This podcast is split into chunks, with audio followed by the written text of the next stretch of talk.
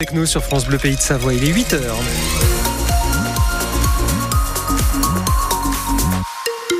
L'info de ce 6-9, Anne Chauvet. Et il y a du monde au bord du lac du Bourget, Laurent. Ouais, ça bouchonne un petit peu ce matin entre Tresserve, Vivier du Lac. Le temps de parcours est allongé de 5 minutes. Tout cela est dû à la pluie. Bah justement, belle transition de la pluie euh, sous forme de neige à partir de 1700 mètres ce matin. Ça va remonter en journée vers 2002 et ça s'abaissera ce soir, donc à partir de 1200 mètres. Autre sujet, il y a du mieux, mais ce n'est pas encore suffisant. Oui, oui, réaction des principaux syndicats agricoles qui restent prudents après les annonces de Gabriel Attal hier. Il salue des avancées, mais estime qu'il y a encore beaucoup de questions euh, sans réponse. La FNSEA attend un calendrier clair sur les euh, différentes mesures. Et puis, en marge de ces annonces, le gouvernement lâche du lest sur un sujet sensible, le loup. Le protocole de tir sera simplifié dès la fin de semaine, ce que réclament des éleveurs depuis longtemps. Et il est envisagé d'autoriser deux tireurs au lieu d'un seul actuellement. Mais c'est encore insuffisant pour défendre nos troupeaux, estime Édouard Pierre, référent loup au sein des jeunes agriculteurs. Euh, pour lui, il faut que les éleveurs puissent utiliser des lunettes thermiques. Ce qui fait la réussite des tirs, c'est pas le nombre de tireurs, c'est le matériel. On sait aujourd'hui que la réussite se fait par la vision thermique, qui est inaccessible aujourd'hui qu'aux louvetiers et à la brigade mobile de l'OFB. Vous pourrez bien mettre 50 personnes autour du troupeau, mais si vous êtes armé avec des lance-pierres, vous servez à rien. Et donc, ce qu'on demande aujourd'hui, c'est d'avoir le même équipement pour les éleveurs. Alors, on ne demande pas partout, on le demande notamment là où les foyers de prédation sont très importants pour permettre aux éleveurs de défendre leurs troupeaux. Et du côté des écologistes, on regrette l'assouplissement euh, de ces règles de tir contre les loups. Et ça peut même aggraver le problème, selon Alexandra Cusé-Caron, conseillère régionale Europe Écologie Les Verts. Par exemple, si on tire des loups qui sont en meute, on peut déstructurer cette meute et se retrouver avec beaucoup plus de loups solitaires qui pourraient attaquer les troupeaux. Ceci dit, nous ne sommes pas contre euh, les tirs quand ce sont des tirs de légitime euh, défense. Mais avant d'en arriver là, il y a vraiment un vrai accompagnement à faire qui, lui, pourrait être euh, efficace. Alors que des tirs à l'aveugle peuvent très bien amplifier le problème plutôt que de le résoudre. Et autre assouplissement, ce n'est plus la préfecture de région qui donnera le feu vert au lieutenant de Louveterie pour intervenir, mais le préfet du département. Vous avez tous les détails de ces mesures sur francebleu.fr. Nouvelle encourageante pour les salariés des Galeries Lafayette à Chambéry. Oui, sauf énorme surprise, les magasins devraient être sauvés. Le tribunal de commerce de Bordeaux étudiait hier le sort des 26 magasins de l'enseigne détenus par l'homme d'affaires Michel Ohaillon et parmi eux donc celui de Chambéry. Un plan de sauvegarde garde est en cours, mais comme le principal créancier accepte de renoncer à 70% de ce que lui doit Michel Ohaillon, mais l'ancienne devrait s'en sortir.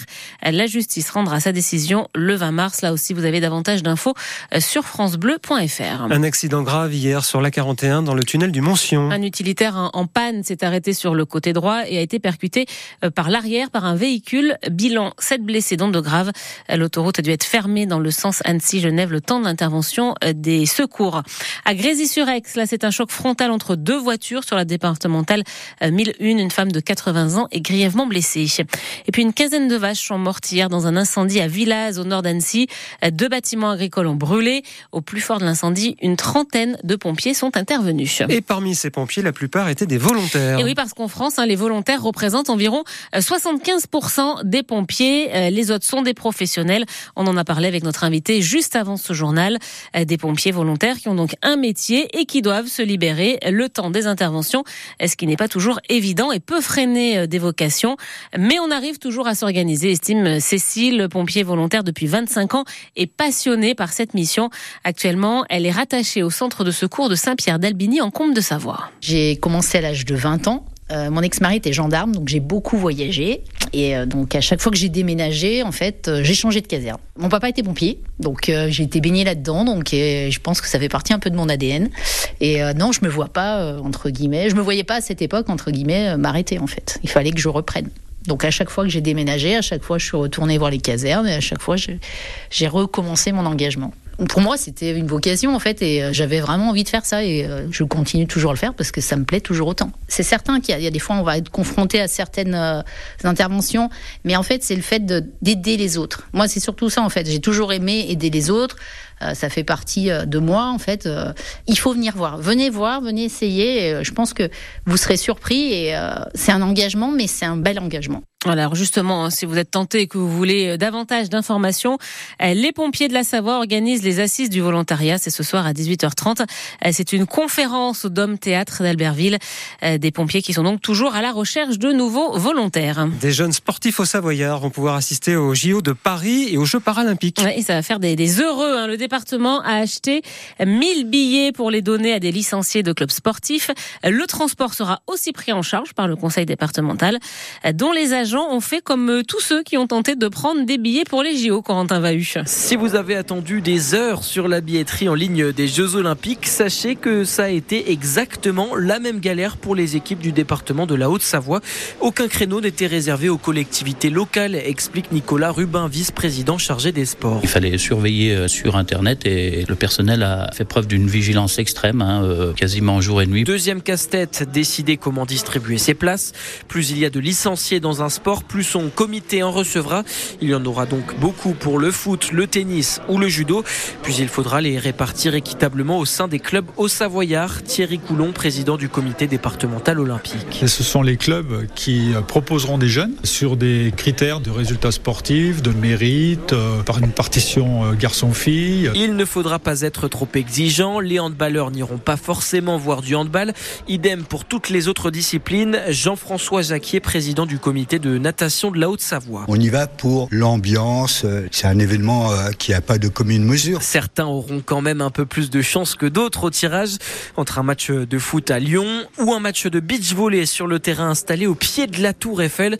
On vous laisse deviner pour qui l'expérience olympique sera la plus intense. Et il y aura forcément des déçus puisque la Haute-Savoie compte 230 euh, 000 licenciés dans les clubs de sport. Mais il y aura donc 1000 petits vénards.